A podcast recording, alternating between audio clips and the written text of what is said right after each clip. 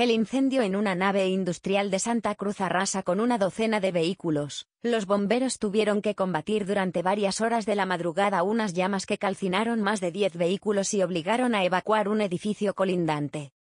Detenido un hombre de 81 años por sacar fotos a un niño de dos años en una playa canaria. La Policía Nacional ha detenido a un hombre de 81 años, y sin antecedentes como presunto autor de un delito de pornografía de menores al sacar fotos a un niño de dos años que estaba desnudo junto a su familia en la playa de las canteras de Las Palmas de Gran Canaria.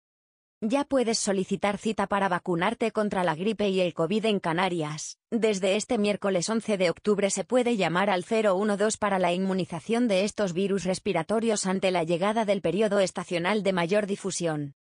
Confirman el fallecimiento de la ciudadana española Maya Villalobo en Israel. La joven, que tenía la doble nacionalidad hispano-israel, se encontraba en la base de Naaloth, cerca de la frontera de Gaza, haciendo el servicio militar.